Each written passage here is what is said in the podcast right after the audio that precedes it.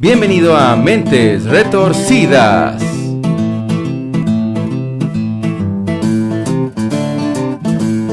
Comenzamos.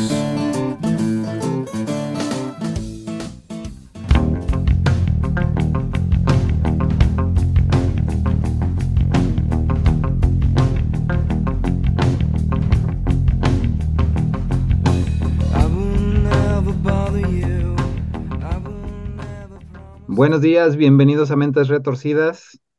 El día de hoy otra vez organicé un motín, tomé aquí el mando del, del podcast. ¿Cómo estás, Edson? Muy bien, Memo, pues aquí saliendo de una gripe infernal que me atacó la semana pasada por el cambio del clima, que ahorita ya está haciendo mucho frío e incluso lloviendo, pero ya, ya voy de salida, echándome mi cafecito con una cobija aquí para escucharte con este nuevo miembro del Club de los 27 que nos vas a narrar tú el día de hoy y bien emocionado porque este, pues tú, yo creo que tanto a ti como a mí, pues nos marcó en la niñez, ¿no? Pero ya tú nos platicarás. Pero en general, Memo, emocionado y muy bien. Sí, nos marcó, no tanto como Michael Jackson marcó a, a algunos, pero sí, justo, justo te iba a comentar eh, de este cantante del que venimos a hablar hoy, que bueno, todo- todos los de los que hemos hablado a lo largo de esta temporada, pues obviamente los conocemos de alguna forma u otra porque pues han sido famosísimos o por papás, tíos conocidos, pero el caso de el personaje del que venimos a hablar hoy en específico, lo vivimos en tiempo real, nada de nada de épocas pasadas, nada de de que ya estaba muerto cuando nosotros nacimos y nos enteramos nada más su historia, no, o sea, vivimos al mismo tiempo que él y pues nos tocó su muerte cuando estábamos chavitos. Entonces, pues sí, sí, sí nos marcó de una manera especial. Y Memo, y que además este, adoptamos la vestimenta, eh, la cultura en ese momento, ¿no? Del grunge. Eh, pues la música la consumimos, obviamente, pues todos los que crecimos en los noventas. eh, 80s, pri- finales de ochentas y principios de los noventas, y pues fuimos completamente, como tú bien dices, este, consumidores al 100% de esta cultura, de todo lo que conllevaba esa cultura, y sí, nos tocó, pues ahora sí que en carne viva, ¿no? Ahí, este, sufrirla, verla y sufrirla, vivirla. sí, Sí, de hecho, mira, vengo como que un poquito con, con la moda grunge de los noventas preparado para el episodio, te preparado. digo. Muy bien, Memo. Sí, porque sí, la, la neta, bueno, no sé tú, pero yo sí adopté esa moda totalmente en los 90, siempre con nuestras camisas de cuadros abiertas, nuestra playera y nuestros pantalones de mezclilla todos guangos, rotos. Este, ahí andábamos. Sí. Es que yo creo que era hasta cuestión, no sé, general, ¿no? O sea, se adoptó la, la cultura del grunge al 100% toda la chaviza. En ese momento, pues andábamos así, ¿no? Camisa des- eh, desabotonada, como tú dices, playera abajo, pantalón de mezclilla roto y era la, la, pues la moda, ¿no? Digo, Era lo obviamente que, va, lo que nos tocó a nosotros. exacto, ¿no? Y, y te iba a comentar eso, ¿no? Que va cambiando, va modificándose y ahorita pues ya obviamente es algo completamente diferente. Para nosotros a lo mejor un poquito incomprensible, pero bueno, pues es lo que toca en esos tiempos. A nosotros nos tocó algo diferente y para nosotros obviamente pues lo, lo que nos gusta, lo que nos eh, marca en ese momento pues es lo que decimos, híjole, es que estaba más padre esto por Claro, todo lo que traía, por todo el sentimiento, ¿no? Que traía encima la cultura. Pero pues bueno, los chavos, la cultura, eh, la moda y todo esto pues va cambiando y por los chavos de ahora pues ya traen otras ideas diferentes. Así es, como te digo, fue lo que nos tocó en tiempo real, entonces es lo que nosotros conocemos y adoptamos. Pero Muy bueno, bien, entonces vamos a empezar entonces. Hablemos de, de esta Venga, persona que ya, ya me imagino por lo que platicamos, ya todos saben de quién es, muy seguramente. seguramente. Pero pues bueno, vamos a viajar en el tiempo. Ahora, no tan lejos, vámonos al año de 1994. Este año es uno de los más recordados por varios motivos. Entre ellos, aquí en México, pues se dio en 1994 el inicio del movimiento zapatista en Chiapas, el asesinato de Luis Donaldo Colosio también ahí en el Cierto. 94. Ujú, Este, obviamente el Mundial de Fútbol de Estados Unidos también en este año. Cierto. Este, y para los más nerdos como nosotros, el, el año en el que se lanzó el PlayStation en Japón también. Muy bien, muy, buen dato, Memo. Buen- Pero dice, pero fue un 5 de abril de 1994 en el que el personaje del que venimos a hablar en esta ocasión se le ocurrió terminar con una racha de drogadicción y depresión con la que llevaba lidiando gran parte de su vida de un escopetazo en la cara. Este personaje pues es Kurt Cobain, el curco para los cuates, El Curco. ¡ah! No manches. El cantante y guitarrista de la banda Nirvana, banda que pues para muchos de nosotros pues marcó nuestra adolescencia como ninguna otra como ya lo veníamos diciendo, ya que fue una de las bandas que dio origen al movimiento grunge y aunque su muerte se declaró oficialmente como un suicidio, hay una serie de curiosas circunstancias que la rodearon que han sido tema pues de frecuente debate y controversia. Todo parece indicar que Kurt se suicidó, al menos en un principio. Pero pues bueno, antes de, de- de sumergirnos en este mundo de teorías de conspiración Illuminati, este, vamos a hablar un poquito más de su vida para Bien. tratar de entender un buen al, al buen Kurko. Venga, venga de ahí. Nacido en 1967, Kurt Cobain creció en un pequeño pueblo maderero llamado Aberdeen, en el estado de Washington. Y si bien sus padres no gozaban de una buena posición económica, al pequeño Kurt nunca le faltó nada y por el contrario vivió una pequeña infancia feliz, siendo el primer hijo y primer nieto, de hecho, de ambas familias. Era muy querido y era el alma de su hogar, siendo un niño enérgico, creativo y, de hecho, hiperactivo.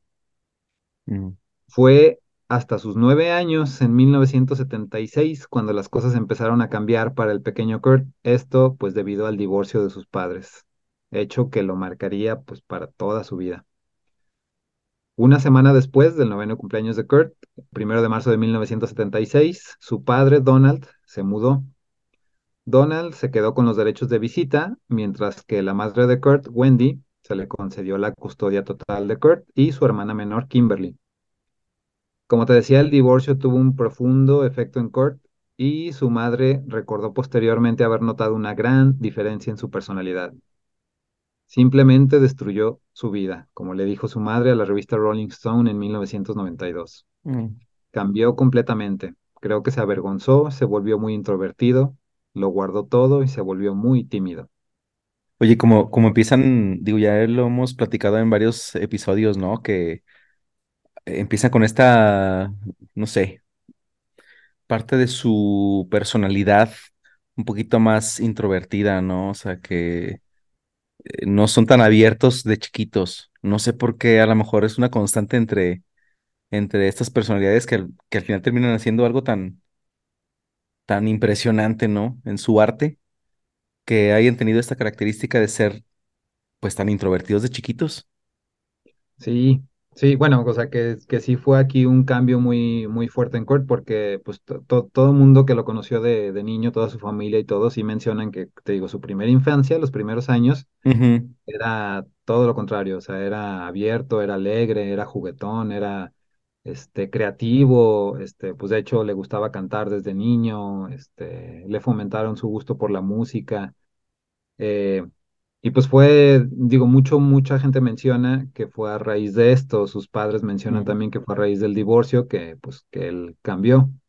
También, o sea, muchas veces, pues y como ya sabemos, hay mucho tipo de personalidad que, y, y es muchas veces ese tipo de personalidad creativa, este, que en la adolescencia se da como que este switch, ujú. sé, a lo mejor Kurt como que ya traía un poco de eso, digo, pues obviamente impulsado en este momento por, por el divorcio de sus padres, pero sí como que se le sube el switch y pum, eh, cambian totalmente en la, cuando empiezan con, con la pre, con la pubertad y preadolescencia y todo eso.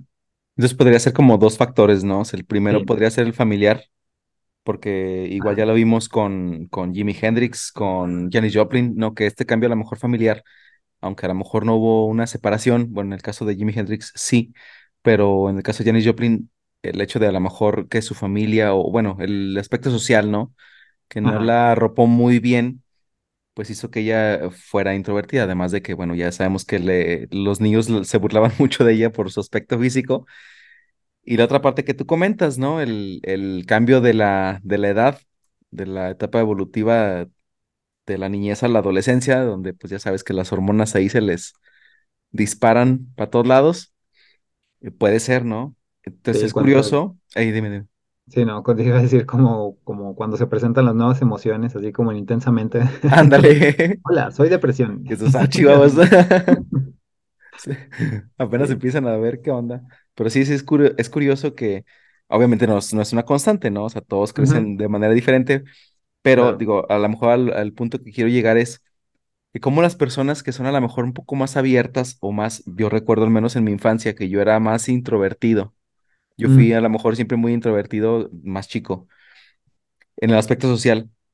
Eh, Y creo que a la des- después, ya cuando yo crecí, me hice mucho más abierto, más, más extrovertido. Y hay gente que yo conozco que fueron de niños muy extrovertidos, o sea, muy abiertos y eran, se hacían amigos de todo el mundo.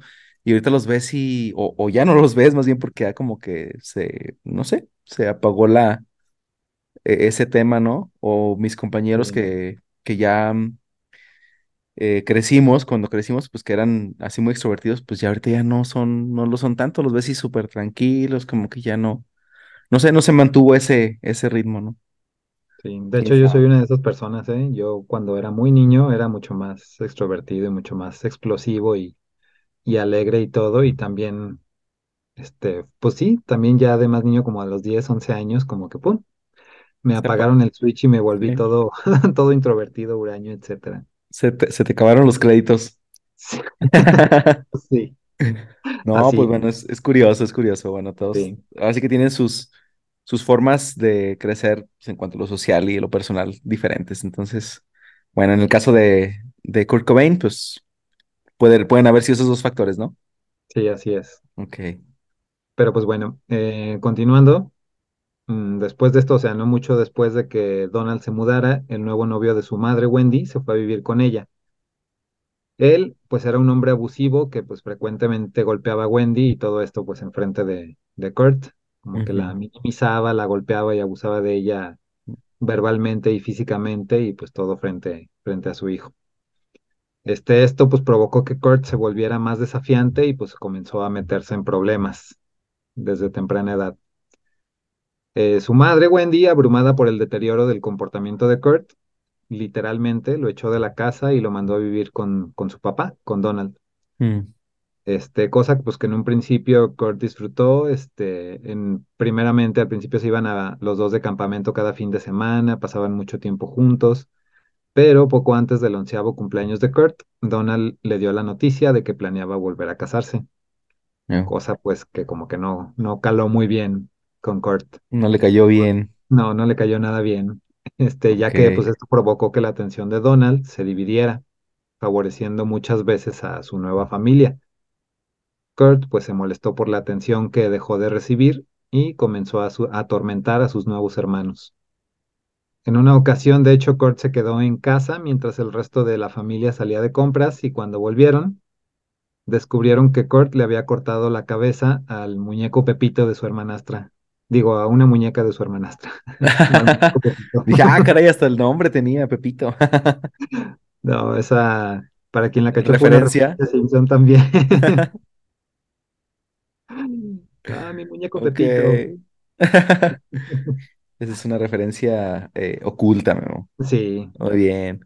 Ok, entonces llegó y le cortó la, la, o sea, ya estaba cortada la cabeza cuando él, cuando sí, se, se encontraron con la muñeca con la cabeza cortada. Ándale. Ok, ok. Sí, Bueno, este, red, no, flags, ¿no? sí, exactamente lo que te iba a decir. Si esto no te muestra una red flag, pues no, Sí, no no sé manches. sí. Ahí hice el link acá con, al- con uno que, digo, obviamente no hizo lo mismo que Kurt Cobain, pero pues ahí también cortaba cabezas de las muñecas de la hermana. ¿Así? Sí, ¿te acuerdas de Ed Kemper? Ah, sí, cierto, sí. Que después se pasó a los gatos y después ya se pasó a su mamá, pero bueno, órale. No, esto se quedó aquí. Por eso te dije, ah, caray, pues super red flag ahí. Ok, Sí. bueno. Eh, Pero pues bueno, el 14 de junio de 1979, cuando Kurt tenía 12 años, Don presentó una petición judicial para obtener la custodia total de su hijo. Eh, a pesar de que Kurt había vivido con su padre por algunos años, técnicamente su mamá pues aún tenía la custodia completa. Kurt no apreció este gesto, dejando en claro que no consideraba a su familia adoptiva como su familia real. Mm, Empezó a pasar más tiempo con un grupo de niños mayores en la escuela, fumaba marihuana y se metía en problemas. Incapaz de controlar a Kurt por más tiempo y siendo un problema para su madrastra, pues su papá Donald lo envió a vivir con sus abuelos y después de esto con varios miembros de su familia.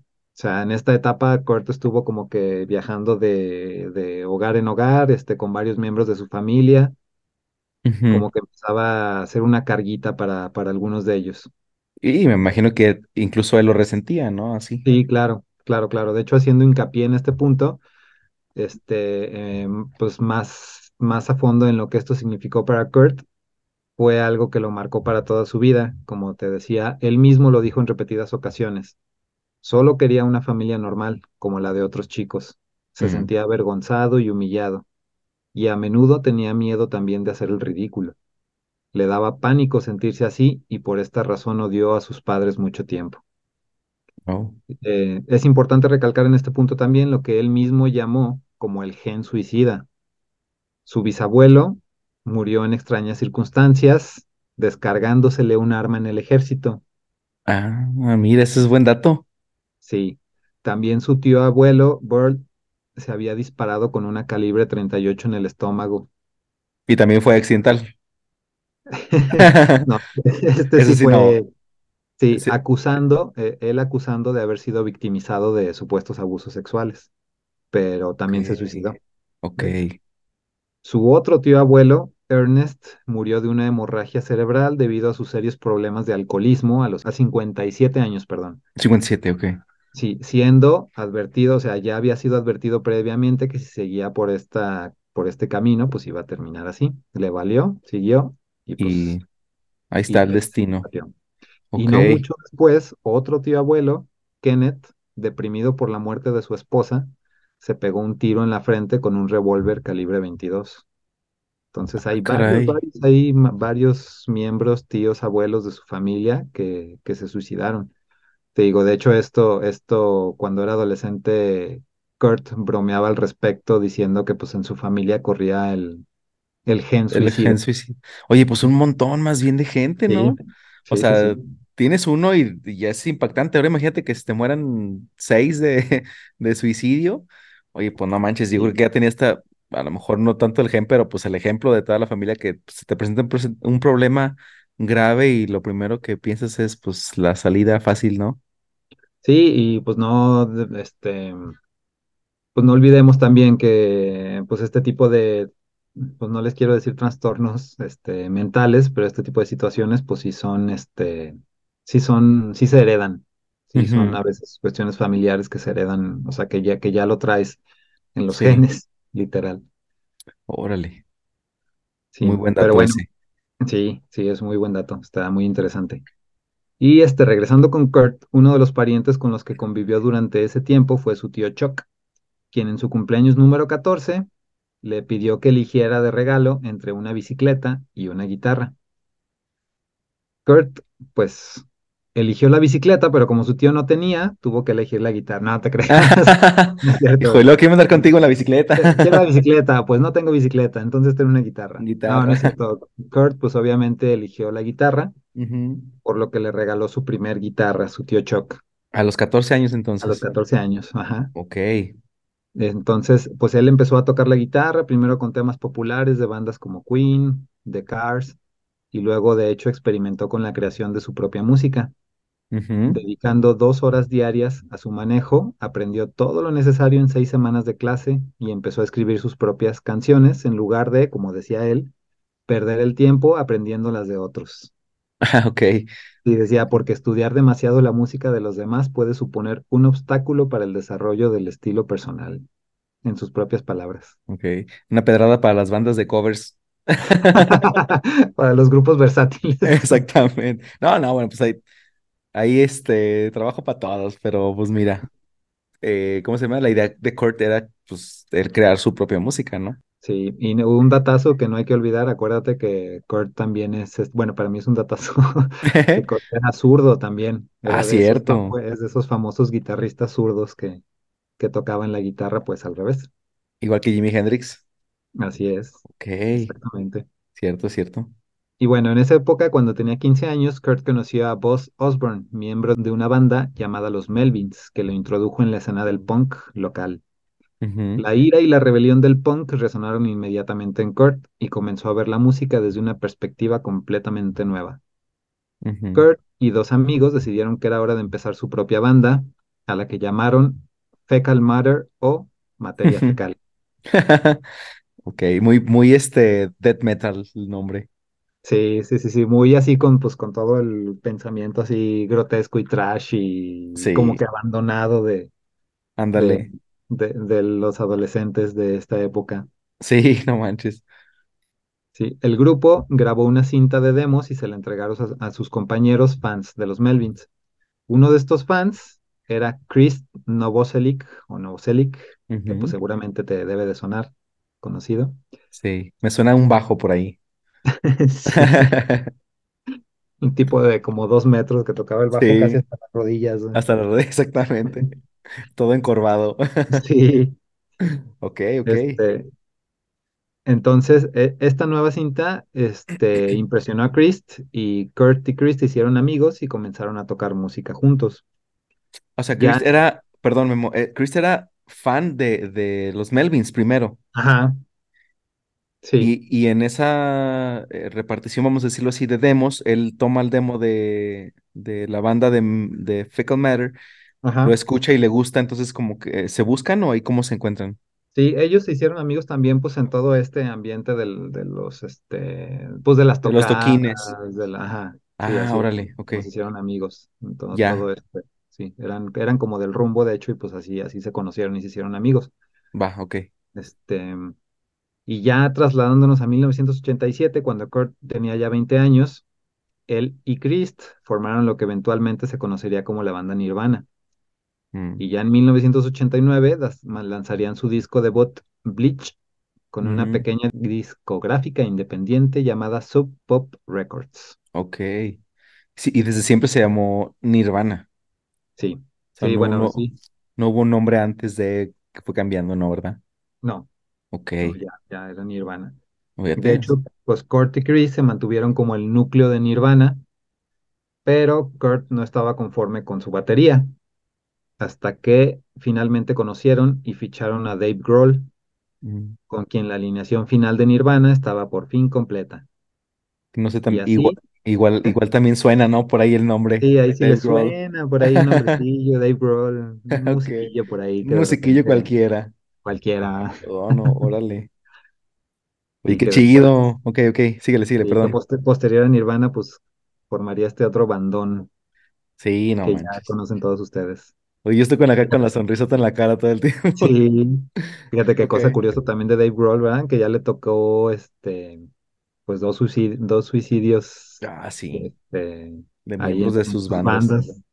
Nirvana y luego Foo Fighters Entonces, ya, ya encontramos quién es el miembro, este, ¿Quién es peligroso el de las bandas. ahí? No se junten con el Cuidado con Dave Grohl. Detrás de esa apariencia acá bonachona y y todo. Algo esconde. Sí, Ok. sí, Pueden pasar años, pero siempre estar ahí sí. acechando. Te Ok. estamos viendo, Dave. Ya lo descubrimos. Sí. Pero pues bueno, entonces eh, ya con estos tres, pues la alineación de Nirvana ya estaba por fin completa. Y este, así con este Butch Vig como productor, que este otro datazo, Butch Vig es el baterista de Garbage también, Oh, ok. y que fue el que les produjo en, en 1991 el álbum de Nevermind. Ok. cuya popularidad, y en especial pues la del sencillo Smells Like Teen Spirit, eventualmente catapultó a la banda y a la música grunge en general a la corriente principal de la música popular.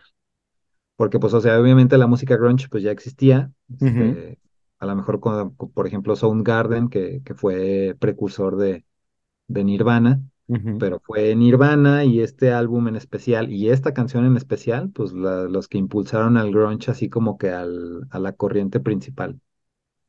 Sí, de hecho hay varias entrevistas también que cuando dicen que pues cuando los escuchó y en, en particular esta de Smells Like Teen Spirit, así como que sí le voló totalmente la cabeza que dijo, oh my God, aquí, aquí hay algo. Aquí hay algo. Dijo, esta va a pegar. Esto, esto va a pegar. Mark a my pegar. words, esto va a pegar. No manches. Oye, se escucha, o sea, bueno, yo pienso en Nirvana y no lo siento tan lejos, pero lo piensas, Bleach es del 89, no manches. Sí, güey, me pasa, me pasa mucho eso también. sí, casi Casi, 40 años. casi 40 años. Sí, yo siempre hago la comparación de, por ejemplo, cuando nosotros en esta época estábamos este, chavitos, este, Ujú, escuchábamos, no sé, Led Zeppelin y cosas ujú. así, y se nos hacía, se nos hacía así como que, uy, esto es de la prehistoria, no manches. Sí, Y tenía que, pues, ni 20 años, yo creo, habían sido 10 años atrás, sí, mm, 60, ni- yo, 70. Yo creo que ni 20 años, este, o 20 o 20 años, este, y ahorita, ahorita, ahorita, al día de hoy, esto de, pues, tiene casi 40 años, el No Nevermind, todavía lo seguimos escuchando, todavía, todavía aparece acá en nuestro Spotify Grab del año, así como Ándale, lo que más escuchaste este año. música viejita. Y así como que nuestra mente todavía es de hace como 10 años o algo así. No manches, oye, sí, ¿eh? Digo, ahorita está ahí haciendo la, como el, eh, ¿cómo se dice? Lo estoy tratando de asimilar porque dije, acá 89, o sea, yo tenía 8 años, 7 años. Sí. No manches, ok. Sí, de hecho, debo de confesar que yo llegué un poquito tarde a esto, como siempre llego tarde a todas las bandas y a todo. No. Pues estaba todavía muy niño, o sea, sí me gustaba mucho Nirvana, pero yo creo que fue ya a raíz de la muerte de Kurt Cobain cuando, cuando me empecé a meter más en lo que era Nirvana. Pero sí, este, pero bueno, en fin, este, como te decía, o sea, el, el grunge pues ya existía, ¿no? Digo, al menos Soundgarden, así grupos que fueron precursores de, de Nirvana, este, ya existían y ya estaban este, posicionando ahí al grunge, pero pues obviamente no fue para nada la explosión que tuvo Nevermind y con Smells Like Teen Spirit, así fue lo que puso al grunge como el número uno de la corriente de la música popular. Fue lo que dijo así como que esto ya es a partir de hoy la, lo- la, la música popular, ya, ya desplazando a, a todo lo demás. Ajá. Fue ya, fue ya como que la corriente principal de la música. Fue el Peso Pluma del 93. Sí, buena analogía. Guardando obviamente sus diferencias, ¿no? Sí, Grandes diferencias, pero bueno. sí. Pero bueno, el, el, digo que también tiene, bueno, digo, no, ya, ya no me gusta criticar tanto porque todas tienen lo suyo y pues a nosotros nos tocó lo de nosotros y para nuestros papás seguramente también era como que, ah, esa música cochina que puros Sí, sucios y todo así, sí, pues para nosotros era lo máximo, ¿verdad? Claro. Como te digo, era la cuestión, todo lo que envo- envolvía en ese momento, ¿no? El contexto social y cultural. Así es, exactamente. Un Ok. producto del tiempo que vivimos. Y bueno, el 11 de enero del 92, con 12 millones de copias vendidas, el álbum de Nevermind alcanzó la cima del listado de álbumes de Billboard, quitando del primer lugar al Dangerous de Michael Jackson y Ah, superando también al Use Your Illusion de Guns N' Roses, hecho considerado símbolo de la subida de la música alternativa sobre el pop. Además, la llegada de Nevermind ayudó a la entrada de las listas de varios álbumes de grunge, como el Ten de Pearl Jam, no sé si lo has escuchado por ahí, sí. y el y el Bad Mother Finger de Soundgarden. O sea, era, Entonces, era como, lo estabas haciendo como en, como, como igual lo que decíamos ahorita de, a ver si te suena el a ver nombre, si te suena un ten ahí de Pearl Jam, ¿verdad? eh, como un albumcillo cualquiera Un también, ¿no? álbumcillo X por ahí. Ok, Obviamente, obviamente es de nuestros álbumes sí, favoritos no manches. Icónicos también de la Sí, época. claro, Oye, pero pues claro. casi nada hicieron, ¿no? O sea, quitar a Michael Jackson del número uno, pues casi nada. Sí, suena, a lo mejor ahorita le suena como casi nada, pero no manches. No, man. Sí, Ese que cada un... canción que sacaba era un, era llegar al número uno cada cinco que sacaba. cada single de Michael Y Jackson para quitarlo.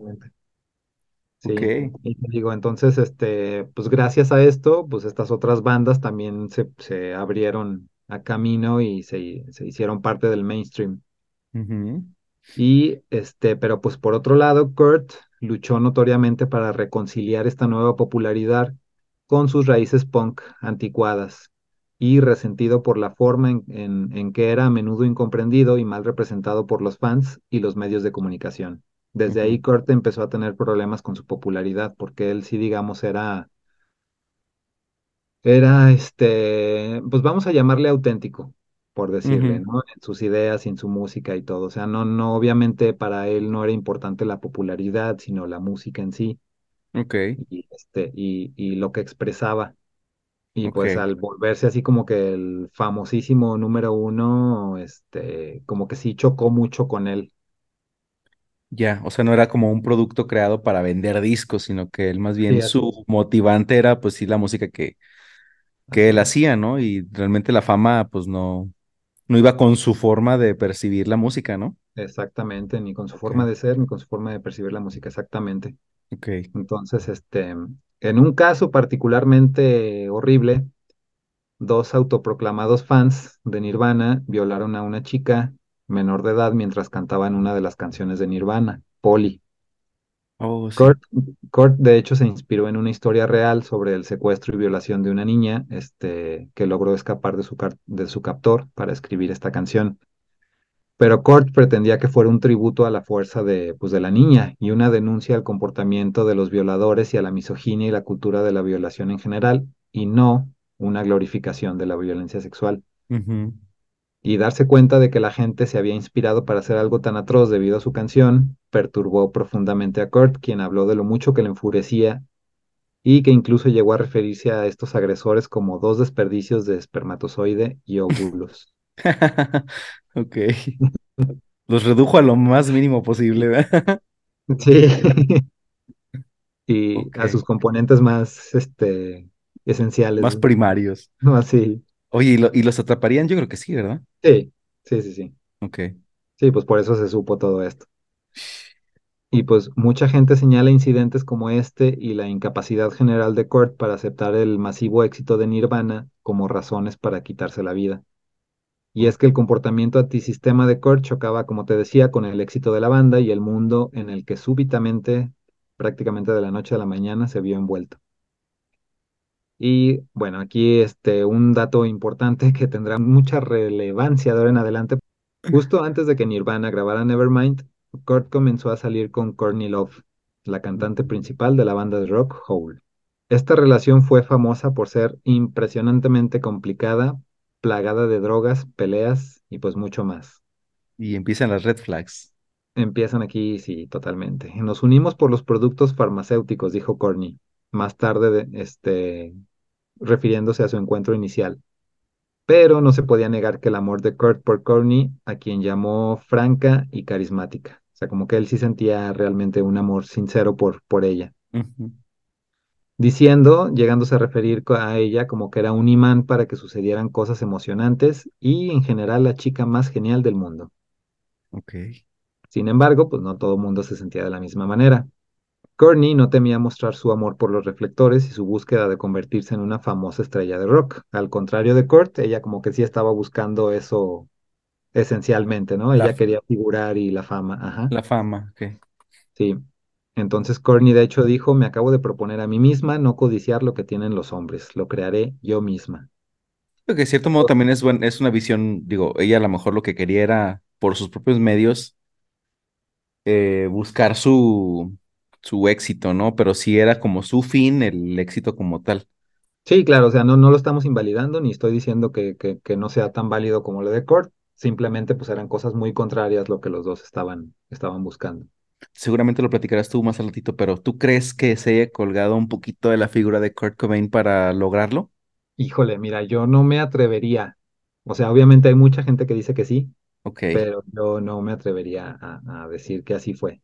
híjole, porque sí sería medio, digo, ahí tienes una teoría grandísima de conspiración, ¿no? Sí, sí, sí, sí. Para justificar un poquito la muerte de Kurt Cobain, pero bueno, seguramente lo platicaremos más adelante. Pero Sí, bueno, tú pues échale, Memo. Ni tan adelante, porque aquí mismo, porque Ah, los medios excelente. de, los medios, los medios de comunicación la acusaron frecuentemente, de hecho, de ser una oportunista que aprovechaba los Mm, encantos de Kurt para ser el centro de atención, lo cual puede o no, te digo, puede o no ser cierto, pero también pues es el tipo de lógica sexista que a menudo se dirige hacia las mujeres ambiciosas. ujú, Courtney, por ejemplo, de- dejó claro que los rumores de que ella lo manipulaba para su propio beneficio eran completamente ofensivos y falsos. También se rumoraba que Courtney fue quien introdujo a Kurt a la heroína, aunque ella misma se culpó después por muchas cosas tras la muerte de su marido. Mm. Independientemente de que eso fuera cierto, el impacto devastador que las drogas tuvieron en su relación y la eventual desaparición de Kurt es innegable. Tanto Kurt como Courtney se volvieron en junkies profesionales durante el curso de su relación. No sé, yo creo que pasaron más tiempo drogados en el transcurso de su relación que sobrios. Así, yo creo que sí. Eh, también Kurt afirmó que era la única manera de encontrar alivio a su dolor de estómago crónico, que lo había atormentado durante años, y el cual nunca tuvo un diagnóstico adecuado. Se decía que estos dolores lo llegaban a incapacitar totalmente, y como mencionamos, lo acompañaron durante una gran parte de su vida. O sea, de hecho también fue uno de los temas ahí que tuvo, que tuvo una afección estomacal, pues casi que lo acompañó gran parte de su vida, que sí era totalmente incapacitante.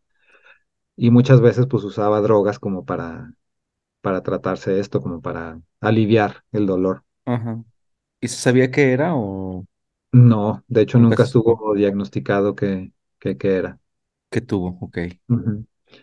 En enero de 1992, el uso de la, heroína se había vuelto especialmente malo. En un caso, mientras esperaba para actuar en Saturday Night Live, Kurt estaba tan visiblemente aturdido tras bastidores que sus compañeros de banda temían que no pudiera actuar. Milagrosamente se recuperó, pero su actuación no tuvo vida. Aunque esto también se puede deber en gran parte a que empezaba a hartarse de su famoso sencillo Smells Like Teen Spirit. Este, y, tras la, y de hecho, tras la segunda canción, o sea, fue una actuación ahí en Saturday Night Live, que fueron dos canciones. Primero fue en Sm- Smell- Smells Like Teen Spirit, que de hecho sí salió a tocar así todo, pues como robot, todo así En sobre automático, ¿no? automático, ajá. Y tras su segunda canción, el grupo destrozó sus instrumentos y todo el escenario. De hecho, es muy Ah, famoso ahí, ahí está el video en YouTube y todo. Eh, terminando la segunda canción, pues ya destrozan acá Se vuelven locos. y, y los amplificadores y todo, sí, se volvieron locos. Ok. Y ya nomás se ve muy chistoso porque ellos están destrozando todo y ya nomás le ponen así el loguito de Saturday Night Live y se van como a comerciales. Sí, pues obviamente nadie se esperaba esto. Este, y de hecho hay un datillo por ahí que dicen que en una segunda ocasión que, que actuaron, este, la producción ya no quiso correr el mismo riesgo y, y les puso ya puro equipo así chafa y barato por si, por si se volvían a poner acá todos locos. Todo hecho de unicel, güey, para que. Sí. Este, Órale. pero bueno, después de esta actuación que tuvieron, pues Kurt casi se desplomó. Y tan solo unas semanas después de esta, de esta aparición en el programa, Courtney descubrió que estaba embarazada. Chan, chan, La pareja decidió rápidamente casarse, pero no antes de que Courtney insistiera en que Kurt firmara un acuerdo prenupcial. Courtney estaba convencida de que se haría más famosa que Kurt y bromeaba con que no quería que él se escapara con todo su dinero. Ah, ok. Bueno, te- visión, visión tenía, visión tenía. Sí, sí, sí, así es. Kurt y Courtney intercambiaron votos en una pequeña ceremonia en Hawái el 24 de febrero de 1992, cuatro días después del cumpleaños número 25 de Kurt. Él dijo Yes, I do, vistiendo una pijama verde en una ceremonia notablemente sencilla, totalmente opuesto a la común en este tipo de celebridades, ¿no? Sí, claro. De hecho, son muy famosas también las fotos ahí de, de la boda en la playa y él así sale con una pijama, o sea, Ah, ¿en serio? con una pijama, sí, sí, sí. Ok. Pensé que no había habido fotos ni nada. Sí No, hay sí, sí, hay fotos. fotos, Ok. sí, sí, sí, chécale, este, y está, pues sí, así todo informal, te digo, pues en pijama. Ok.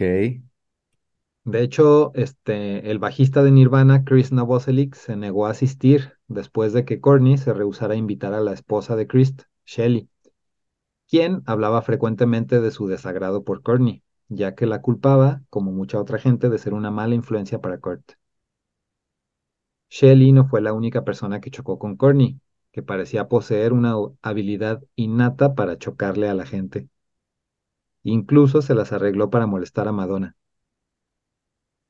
porque el, el creciente éxito del álbum The Hole, Pretty on the Inside, desató una guerra de apuestas sobre quién firmaría a la banda, y Madonna fue una de las primeras interesadas en firmarlos con Maverick, su sello discográfico en ese momento.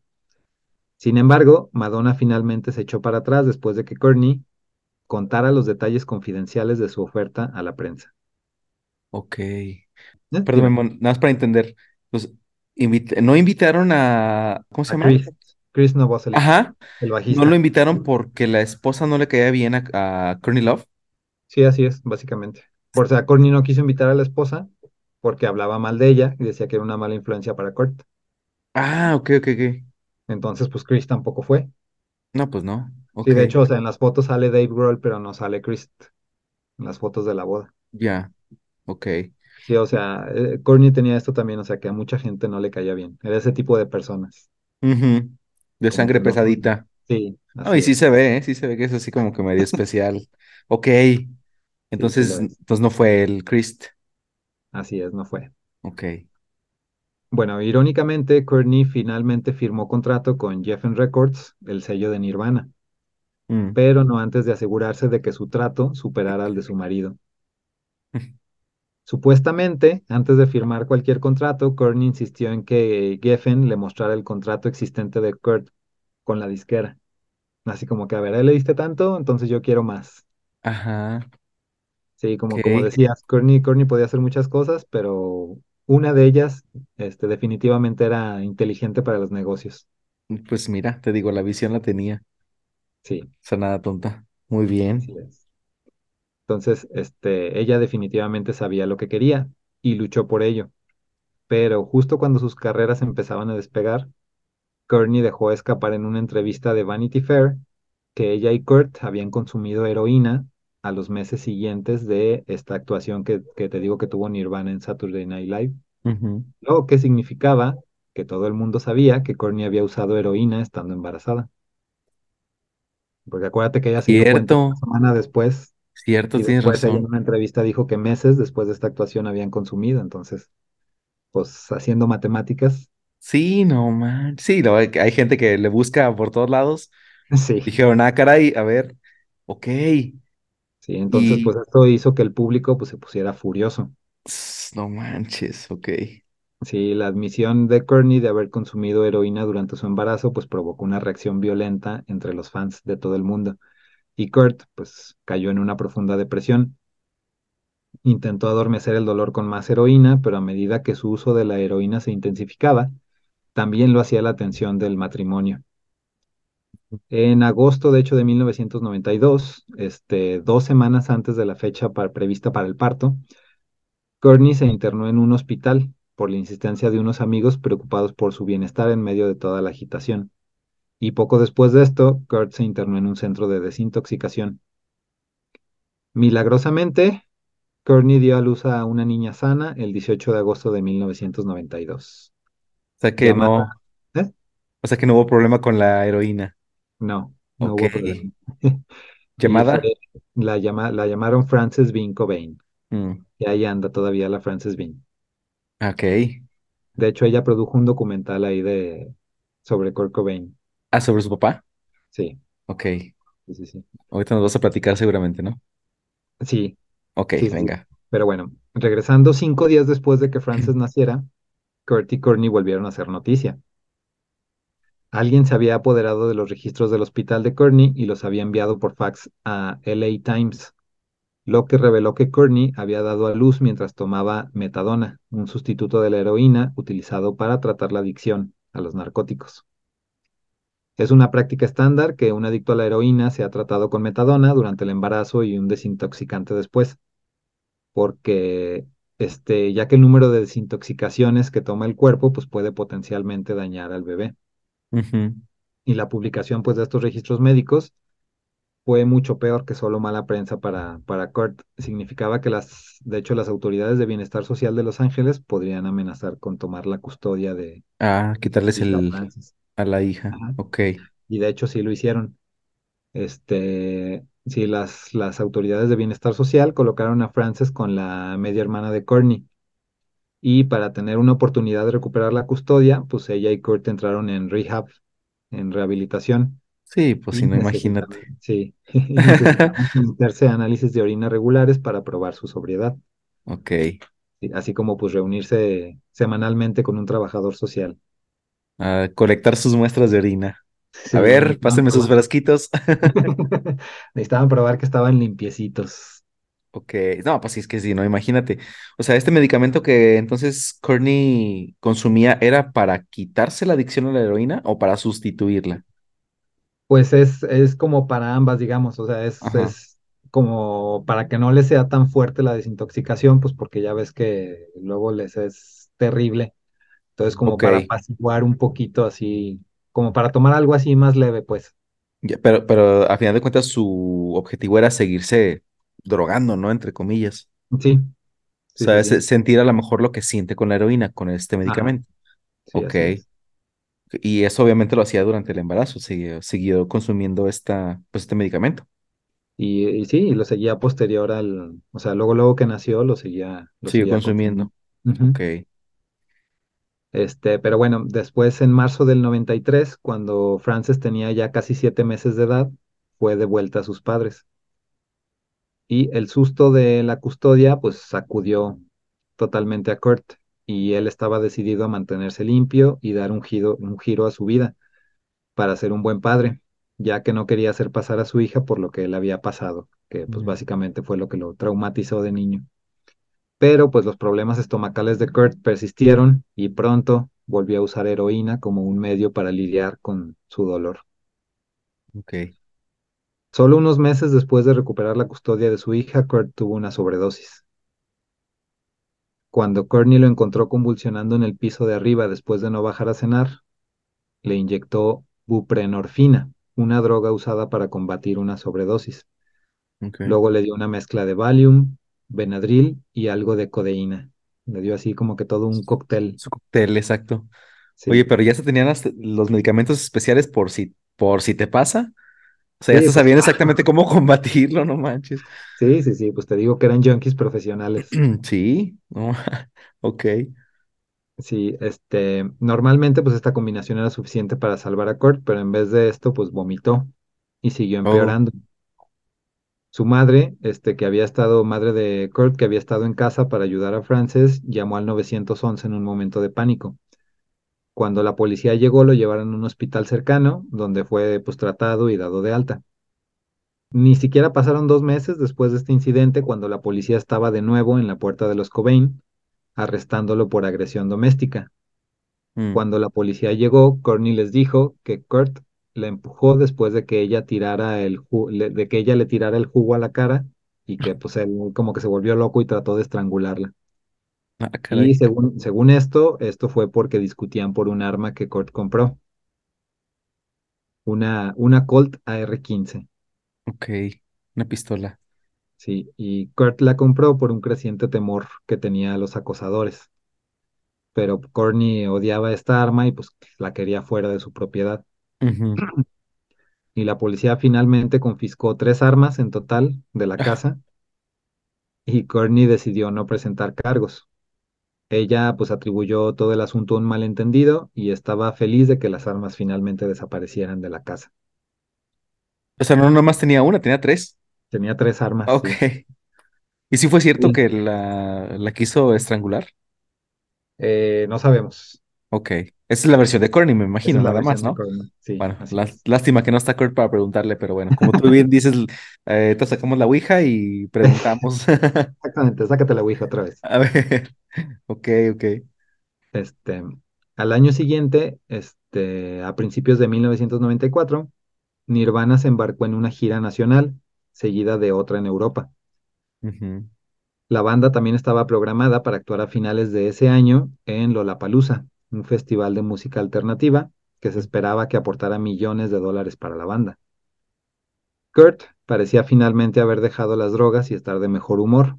En el papel todo iba bien, pero Courtney afirmaría lo contrario. Según ella, Kurt le confesó que se sintió miserable durante la gira europea y la llamaba para decirle cuánto lo odiaba.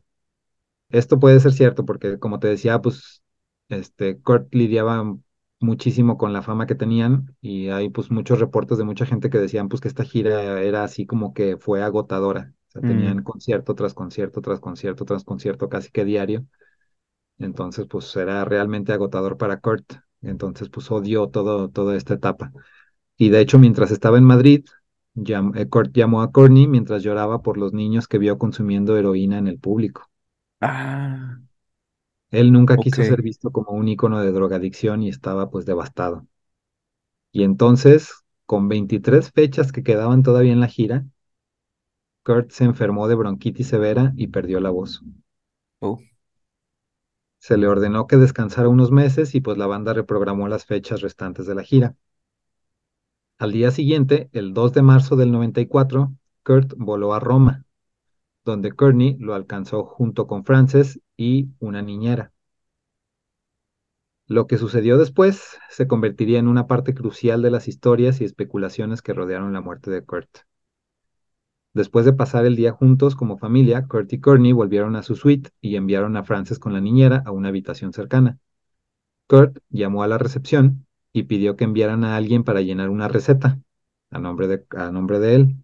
La receta era para una droga llamada Rohypnol, un poderoso tranquilizante. Kurt también hizo que le enviaran dos botellas de champán a la habitación.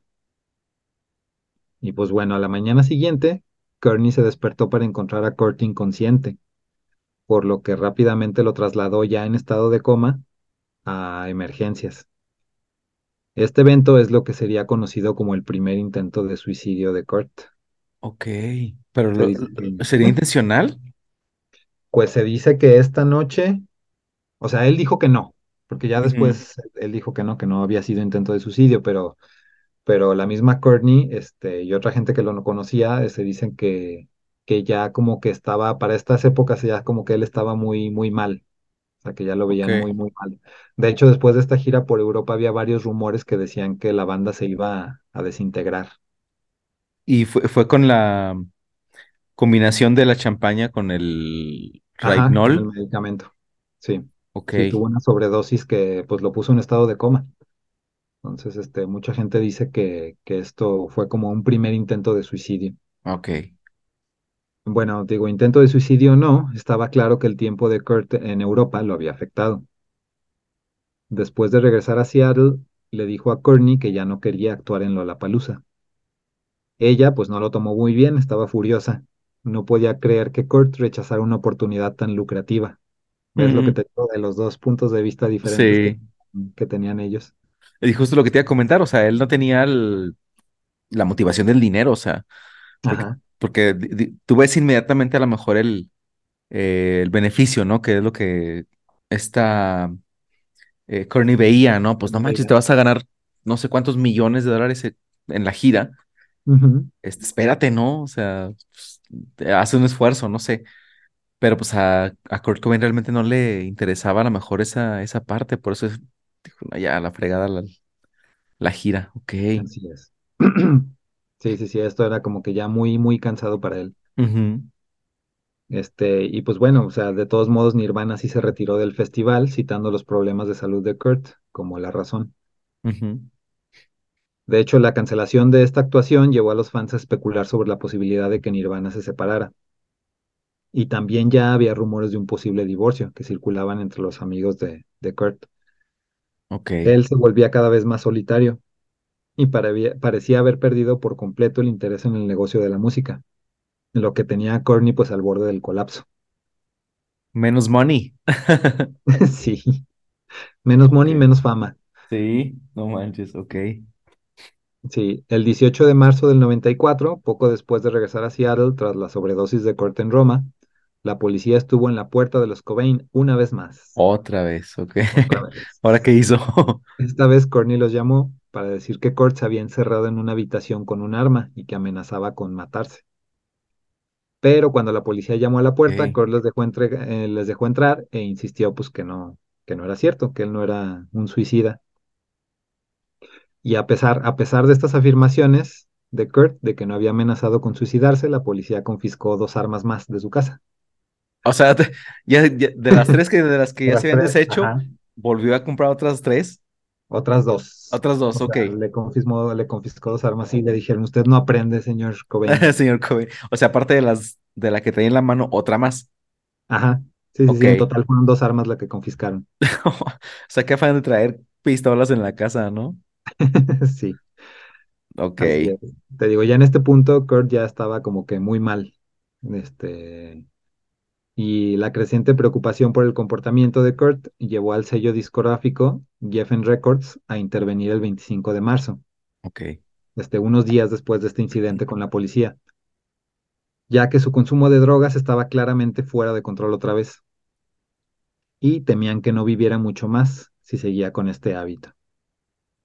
El 25 de marzo, aproximadamente 10 amigos de Kurt, incluyendo a los miembros de la banda, Krist Novoselic, Pat Smear, el representante de Nirvana, John Silva, este, un amigo de hace muchos años llamado Billy y Dylan Carson, que es como el, como, como era de los mejores amigos de Kurt, se reunieron en la casa de Cobain, en el lago de Seattle, en Washington Boulevard, para tomar medidas con un consejero de intervención. Se dice también que, que Chris Novoselic montó su propia intervención por separado con Cobain, o sea, como que todos estaban ya muy preocupados por él. Sí. Y como parte de esta intervención, Courtney amenazó con dejar a Cobain. Este, y Pat Smear y Chris Novoselic le dijeron que se separarían si no entraba en rehabilitación. Después de cinco intensas horas de sesión, en un proceso de dos días, Cobain se retiró a su sótano con Pat Smear a ensayar un poco sobre su nuevo material. O sea, fue una intervención que duró como, como dos días Ok. Este, y Courtney esperaba persuadir a Cobain de viajar a Los Ángeles con ella para que pudieran ingresar a rehabilitación juntos. En lugar de eso, él se montó en un avión, este, al final del primer día de intervención.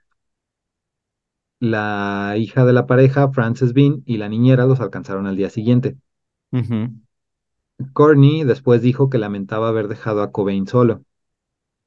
En la mañana del 26, Courtney se registró en el Hotel Península en Beverly Hills y comenzó un programa como paciente externo para des- desintoxicación de tranquilizantes. De regreso en Seattle, Cobain pasó por el departamento de Dylan Carson, el que te digo que era su, su muy amigo, el 30 de marzo, para pedirle una pistola, Ah, una más. una más. Ajá. De hecho, se la pidió a él, porque pues él ya no quería comprar otra pistola a su nombre. Sí, pues sí, no. Se le van a volver a quitar. ya, sí, ya me han quitado cuantas, este, como que comprar otra no va a ser muy bien visto. Sí. Y él, o sea, él se la pidió con la excusa de que pues habían traspasado su propiedad. O sea, él siempre dijo que se compraba estas armas porque, pues Sí, por el acoso Exacto. de, de los fans y así. Y pues de hecho Dylan Carson, este, testificó después que, que, que Cobain no quería comprar la escopeta él mismo, pues por, por miedo a que se la confiscaran nuevamente. no. Y de hecho, o sea, después de la muerte de Kurt, Dylan juró que nunca hubiera comprado el arma si pensaba que su, si pensara que su mejor amigo era un suicida. O O sea, para él no, para él no, no era un suicida, entonces por lo que me estás diciendo, con esa arma fue con la que se suicidó. efectivamente. Ah, no manches. O sea, Esta fue oye, también, con la que se suicidó. ¿cómo se ha de sentir este cuate Dylan, no? Sí, De, o sí, sea, de hecho, culpable. ajá. Sí, sí se sintió culpable mucho tiempo después. O sea, de hecho es lo que te digo. O sea, él, una declaración de él, este, dice que, que él nunca hubiera comprado esa arma si hubiera pensado que, que era un suicidio. Que Kurt se iba a suicidar. Oye, regresando, regresando un poquito a lo que comentaba hace ratito, ¿no crees que, por ejemplo, estos, cuando tuvieron esta intervención con todos los miembros de la, de la productora y de la banda, ¿no crees que hayan hecho, y además que, que Courtney le dijo, pues si no te rehabilitas, me voy, ¿no crees que él se haya sentido como, pues, abandonado, o sea, como solo de nuevo? Sí, Esto a lo mejor lo haya llevado hasta ese extremo. sí, de hecho también como que esto no, no se lo tomó muy bien él. O sea, no, no, no lo tomó así como de un punto de vista de que, ah, son mis amigos o algo Me así. quieren ayudar, ¿no? O sea, como Ajá, que sí, más- yo siento como que a lo mejor él lo vio de, pues me van a abandonar, así que pues ya sí, estoy solo, ¿no? Así es, Sin hija y sin banda y sin, sin pues sin esposa. nada. Sí, de hecho él, él, o sea, él también había declarado que, pues que no quería separarse de Courtney, o sea, que no quería volver a pasar por eso otra vez, ok, por una separación. Decía que eso para él era como que lo peor del mundo, que él jamás quería volver a pasar por una separación. ok. Y bueno, pero después de esto, después de que le pidió a, a Dylan que comprara el arma, Kurt voló a Los Ángeles y se registró en el centro de rehabilitación Exodus. Él, de hecho, ya se había quedado en este centro una vez en el pasado y lo odiaba. Ah, Pero bueno, dicen, se dice que nada más estuvo dos días en este centro de rehabilitación y fue porque se escapó. Ah, sí. Ok. Sí, sí, el primero de abril del 94, solo unos pocos días después de registrarse, este, Kurt salió a fumar un, un cigarrillo. Dijo, ahorita vengo, voy a fumar. Y no se sabe, o sea, no se sabe cómo se fue, pero dicen que escaló una valla de dos metros, que es, pues, es lo que rodea al centro de rehabilitación. Porque dicen, no fue eso o fue por la puerta principal, pero El clásico voy por cigarros, ¿verdad? sí, voy por Ya cigarros. no regresó. Decía, oye, Kurt, acá está la puerta, y acá escalando la valla. Oye, pero también, pues, ¿qué onda con la seguridad, no? Sí, Que se salió sí, así eso como. también, también está ahí como que raro eso.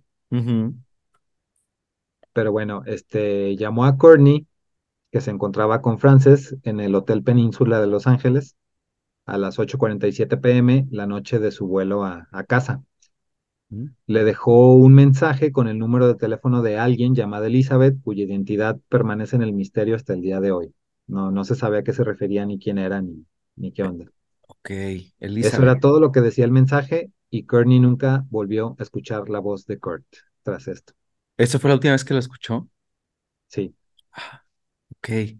Después de que Kurt aterrizara en Seattle, su chofer lo dejó en la casa del lago Washington Boulevard en la madrugada del sábado 2 de abril.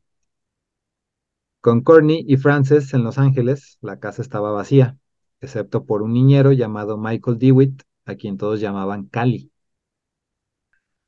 Mm, Cali le dijo más tarde a la policía que se despertó esa mañana alrededor de las 6 de la mañana por Kurt, a quien encontró sentado al lado de su cama. Los dos charlaron brevemente antes de que Kurt se fuera a la ciudad. Y esta fue la última vez que alguien lo vio con vida en la casa del lago Washington. En los días siguientes, varias personas vieron a Kurt por la ciudad, incluido el gerente de Nirvana, John Silva. Muchos de esos avistamientos supuestamente incluían a una mujer no identificada. Ok. Digo, digo supuestamente porque te digo, hay muchas versiones al respecto, pero supuestamente dice que lo vieron con una mujer que no saben quién es. ¿No será la tal Elizabeth? Eh, probablemente, Ok, ok. pero, pero bueno, en este punto Courtney estaba preocupada, aunque le habían dicho que Kurt había dejado el centro de rehabilitación, no había sabido nada de él. Sabía que había estado en la casa del lago Washington porque Cali lo la llamó para decirle, pero pues esto fue lo último que se supo de su paradero. Y después de descubrir que su tarjeta de crédito era usada en Seattle, decidió contratar a un investigador privado para localizarlo. El 3 de abril, Courtney llamó a Tom Grant, un ex detective del departamento del sheriff del condado de Los Ángeles, que ahora trabaja como investigador privado para que le ayudara a localizar a Kurt. Courtney admitió al detective Grant que había presentado un informe de persona desaparecida y que se hizo pasar por la madre de Kurt. También le pidió, o sea, se hizo pasar por la madre de Kurt para presentar este informe de persona Ajá. desaparecida. No sé por qué desconozco porque la verdad está muy ¿Cómo raro. le hizo? Sí, ¿no? Sí, Está raro. Ok. sí, sí, sí, sí. También le pidió al detective Grant que pusiera vigilancia en varios lugares, entre los que se encontraba cualquier propiedad que tenían los dos. Pero, este, pues hablando de esta mujer, este, con la que supuestamente fue visto Kurt mientras estaba desaparecido, se dice, se dice que era una traficante de drogas llamada Caitlin, con la que, la que, con la que Courtney sospechaba que Kurt tenía una aventura Con su dealer. con su dealer. Ok. Es que esta, esta chava Caitlin se supone que era como dealer acá de los famosos y también se rumoraba Ah, que se, como que se tiraba acá a a varios rockeros. Ya, ok. Pero esa Ah, era una suposición nada más de, de de ¿no? Courtney, así es. Ok. Entonces, este, Courtney pidió que la casa de esta chava también fuera vigilada. Pues, De acuerdo con la abogada de la pareja de los Cobain, que se llama Rosemary Carroll, el matrimonio estaba en problemas.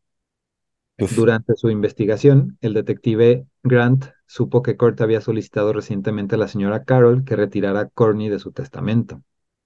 Sospechoso, sospechoso, ¿verdad? Ah, sí, no manches. Sí, Ok. este, este- estos son datos así como que empiezan a, eh, son, empiezan a como que a ramificarse teorías de conspiración Sí, o sea, de hecho, por ejemplo, este dato, pues ya te dice mucho de la relación, o sea, de Kurt con Courtney, ¿no? con De cómo él la percibía a ella.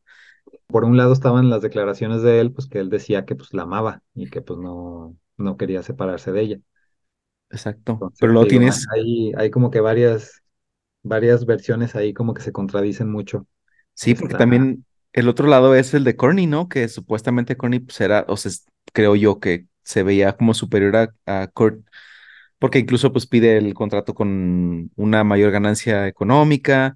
Ella siempre decía que iba a ser más famoso que él, pero cuando empiezas a ver que, o a sentir que él la engañaba, pues ahora sí ahí van los investigadores, ahí va esto, ahí va lo otro, ¿no? Y como que sentirse vul- vulnerable, ok, ok, entonces como que sí, como tú dices, como que se contraponen muchos puntos, ¿no? sí.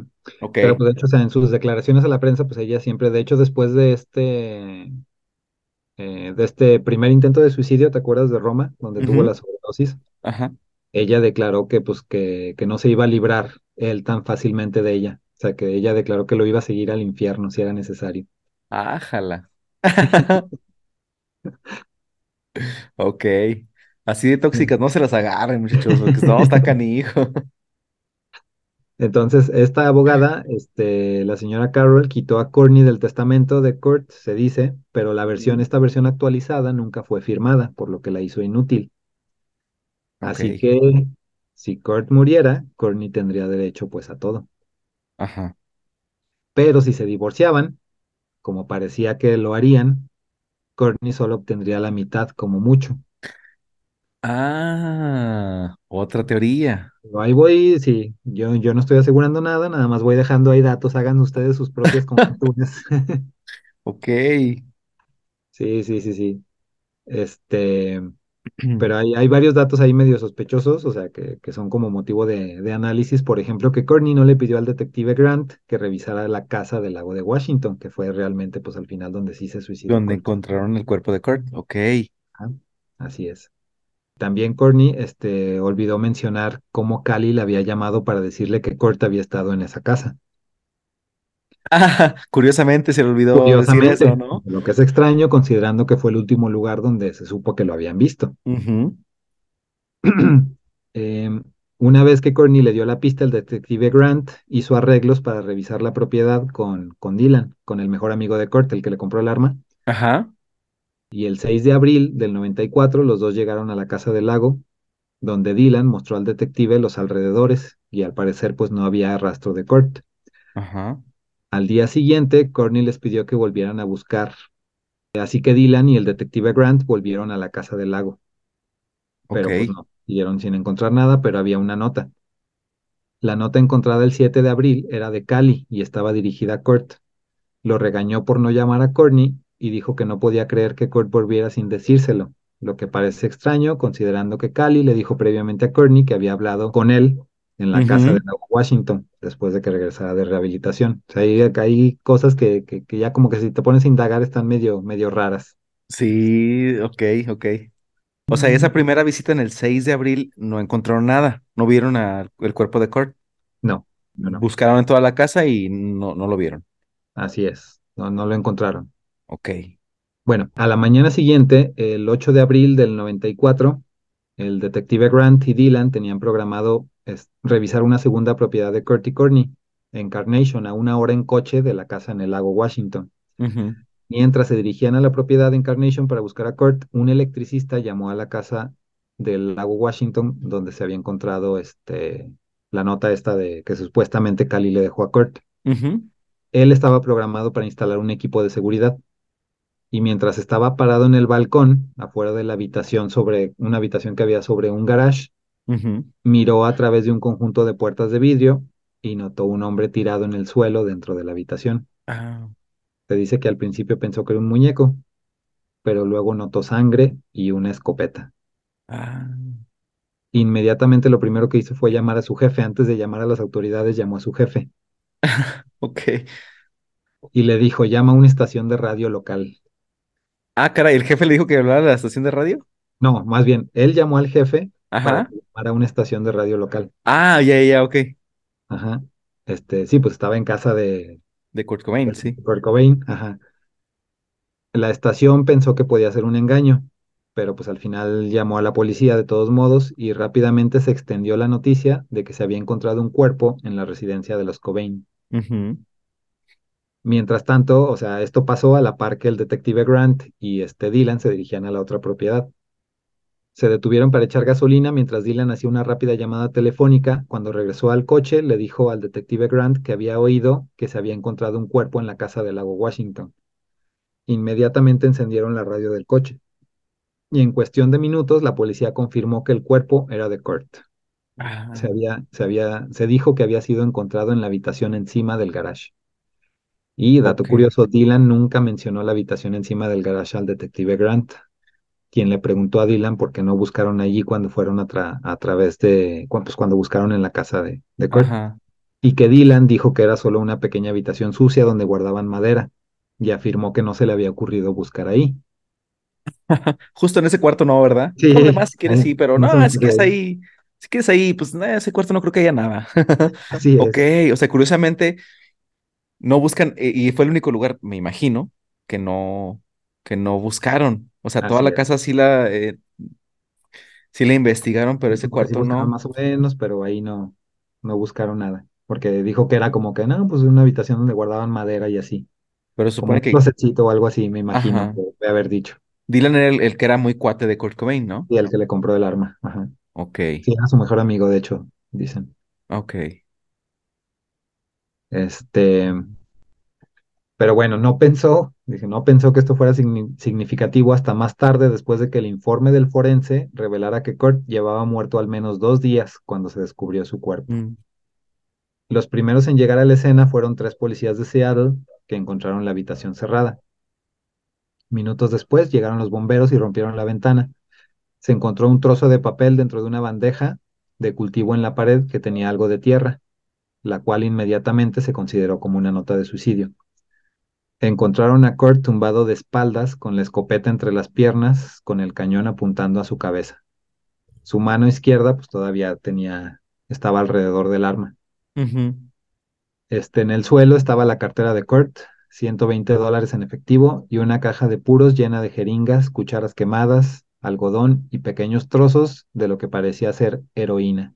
Oh, ok. Un casquillo gastado fue encontrado encima de una chaqueta de pana marrón que descansaba sobre un estuche de escopeta. Los otros dos casquillos aún estaban dentro del arma. Dentro del bolsillo de la chaqueta había un recibo de la escopeta a nombre de Dylan De Carlson. Dylan. Ah. Los siguientes en llegar a la escena fueron tres médicos forenses. Uno de ellos tomó fotos de la escena y rápidamente llegó a la conclusión de que Kurt había muerto de una herida de bala autoinfligida en la cabeza. Se me hace que se debe haber muerto, sí. Sí. ¿Cómo Yo lo ve, doctor?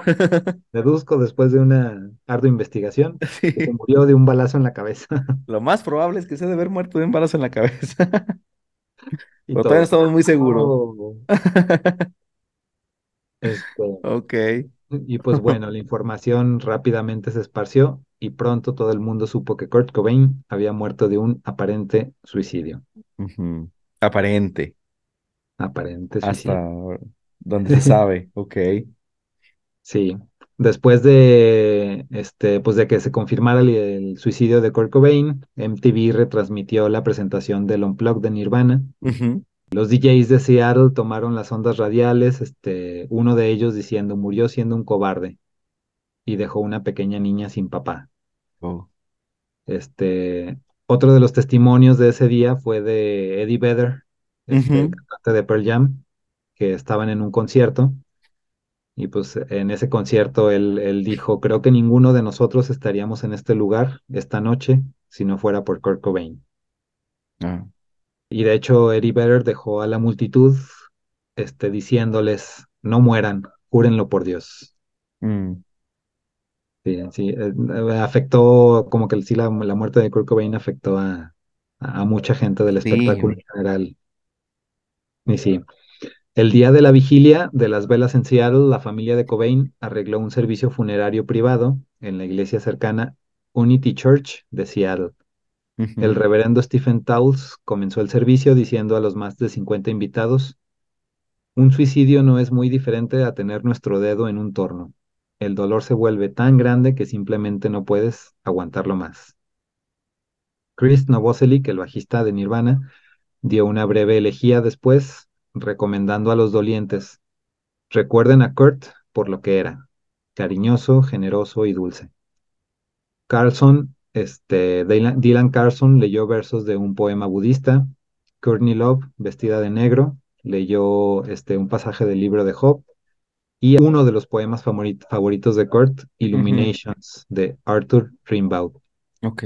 Contó anécdotas de la niñez de Cobain y leyó su nota de suicidio, incluyendo notas que no había grabado para la vigilia, que decía, tengo una hija que me recuerda demasiado a mí mismo. Gary Gersh, quien firmó a Nirvana cuando estaba con Geffen, este, leyó una elegía enviada por Michael Stipe. Michael Stipe, el, el vocalista de R.E.M., Ok. que también fue uno de los grandes amigos de, de Kurt Cobain. Kurt Cobain. Sí, sí, de hecho ahí por ahí se me fue un dato que ya hacia el final, cuando ya se rumoraba que se iba a separar Nirvana, este, esta Courtney Love había mencionado que, que Kurt le había dicho a ella que ya no quería hacer nada con Nirvana, que solo quería trabajar con, con Michael Stipe. Y bueno, el último en hablar en este servicio fue Danny Goldberg, que dice, creo que él habría abandonado este mundo hace muchos años si no hubiera conocido a Courtney. ¿O no? ¿O no? Y pues esto fue, digamos, la, la muerte de Kurt Cobain.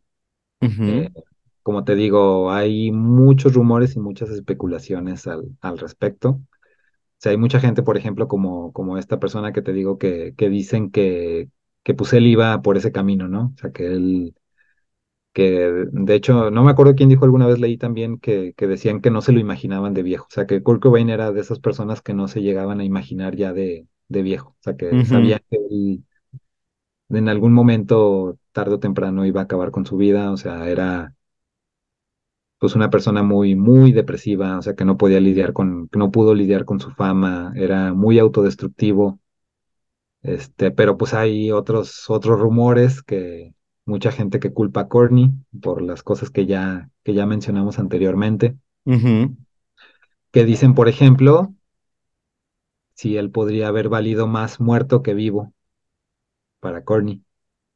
Sí, pues por lo que tú comentas, ¿no? O sea, si él, si se hubieran divorciado, o sea, se hubiera quedado con la mitad de la riqueza de, de Kurt y muerto, pues se quedaba con todo.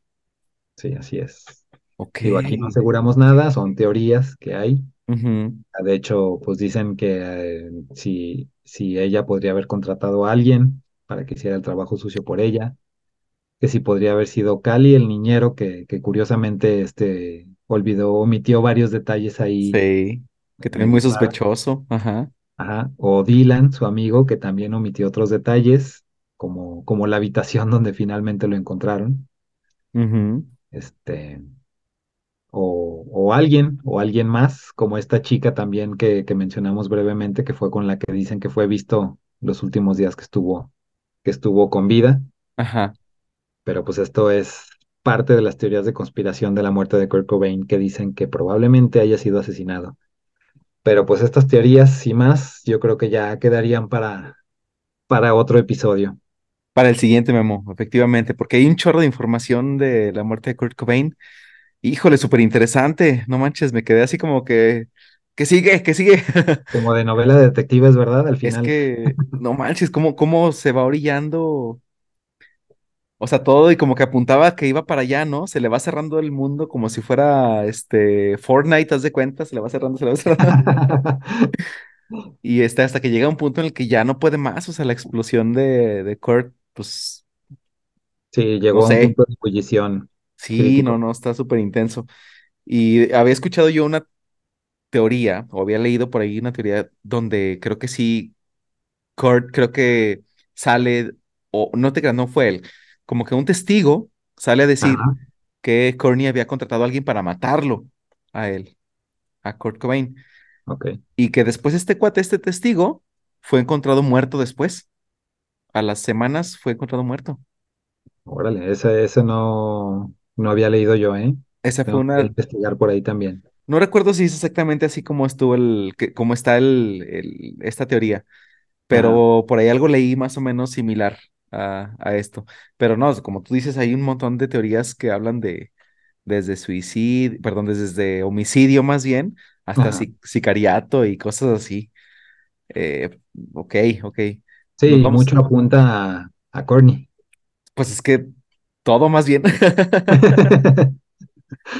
Sí, digo, tenemos la versión oficial, obviamente, ¿no? Que ya nos dice cómo pasó, ¿no? Ajá.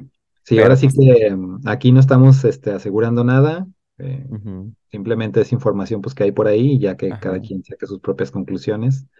Yo, a mí, si me preguntas en lo personal, yo sí pienso que, que fue él mismo que lo hizo. ajá, por el tipo de persona que era, pero sí hay mucha información muy rara, muchos detalles ahí, este, que te digo, o sea, cosas que omitieron las últimas personas que lo vieron con vida, o sea, el Cali que omitió que, que lo había visto ahí, este, o, o que le había llamado a Corny, Corny también que omitió más bien que le había llamado él para decirle que ahí estaba, Sí, este, sí, sí, sí, el otro amigo que, que omitió el detalle de la habitación donde se había suicidado, sí, hay muchas, muchas cosas raras ahí. es que todo eso son, o sea, como que hasta es imposible que se te olviden tantos detalles, ¿no? O sea, como que todo apunta a que hay algo que no está al 100% claro, porque son tantos detalles que se te olvidan que no puede ser posible, Sí, ¿no? porque tú, o sea, tú dirías, no sé, o sea, viéndolo de una manera muy maquiavélica, por ejemplo, siendo corny, ¿no? O Ajá, sea, contrato a alguien para que lo mate, sé que lo va a matar ahí, o lo mataron ahí, y yo contrato un detective para que lo busque, así como para yo limpiarme, ¿no? Y digo, este, no, pues yo de hecho contraté a alguien para que lo buscara porque estaba preocupada por él y no sabía dónde estaba, siendo que ella sabía que estaba en esa casa porque le había dicho Cali. Eh, Sí, exactamente, de antemano ya, ya lo sabía ahí. así es. Pero bueno, digo, es tema para desmenuzar, este, va para largo. Sí. Híjole, pues vamos a quedarnos con esta información hasta ahorita. Está súper interesante, Memo. Súper interesante este capítulo que nos acabas de, de traer. Yo me voy a quedar con, digo, obviamente también con la misma versión que tú comentas, con la versión oficial, pero sí con mucha influencia de todo esto que a lo mejor le pasó a él en su vida con Courtney Love Sí. y con todos estos detalles que, te digo, a mí se me hacen increíbles que se te puedan pasar. Pero sí, como tú dices, yo me quedo con la versión oficial, pues sí. Sí. Nos quedamos con la versión oficial, pero te estamos viendo, Corny. Sí, estamos con los ojos on you. Otro de los clásicos ejemplos, Memo, del Live Fast and Die Young. Así es. Y este, este hombre vivió muy, muy, muy rápido y muy, este, muy aparatosamente y muy fuera de control. Sí, híjole. Entonces el siguiente año se cumplen 20 años de la muerte de Kurt Cobain, ¿no? Exactamente. 20 años ya van a ser. Híjole. Muy bien, Memo. Muy Qué bien. Pues rápido. closing, Memo. Bueno, Échale. vámonos, Edson. Pues este, muchas gracias. Este fue la primera parte del capítulo dedicado a Kurt Cobain. Este, ya nos veremos en la siguiente para desmenuzar más teorías de conspiración al respecto. Excelente, Memo. Pues vamos a conspirar el siguiente episodio. Muchas gracias, Memo, por traernos toda, este, toda esta historia tan interesante. Pues vámonos. No sin antes nada más mencionarles las cuentas de eh, contacto, Memo. Sí, tenemos ahí nuestra cuenta de Instagram para que nos vayan a escribir, a dejar mensajitos. Es mentes, eh, guion bajo, el, guion bajo podcast. Este, ahí estamos en Instagram y también en Gmail como gmail.com. Si gustan dejarnos algún correíto, alguna sugerencia o cualquier cosa que nos quiera escribir, con gusto lo vamos a leer. Así es, y tampoco dejen de escucharnos en Spotify, en Apple Podcast y en Google Podcasts. Estamos ahí en las principales redes de streaming y denos cinco estrellitas si les gusta esto que hacemos para seguir trayéndoles historias interesantonas eh, y que nos sigan eh, por ahí escuchando. Así que Memo, pues vámonos ahora sí, en esta tarde lluviosita, vámonos a Vamos a descansar. de esta tarde lluviosa, por favor. Exactamente. Pues muchas gracias, Memo. Nos vemos el siguiente episodio. Gracias a ti, Edson, como siempre. Nos vemos. Bye.